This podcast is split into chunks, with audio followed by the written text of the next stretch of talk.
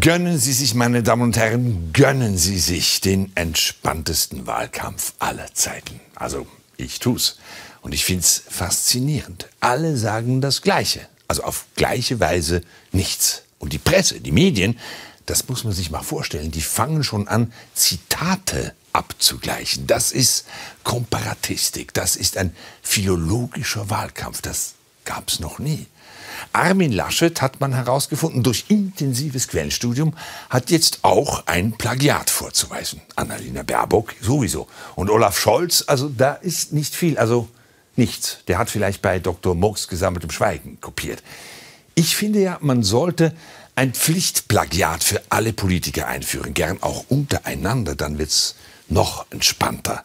Es sollte ja dieses Triell geben, so ein Duell der Kanzlerkandidaten zu dritt, aber Laschet hat abgesagt. Keine Zeit wahrscheinlich, kann sich nicht aufraffen. Und das Beste daran, das hat niemand gemerkt, ist gar keinem aufgefallen.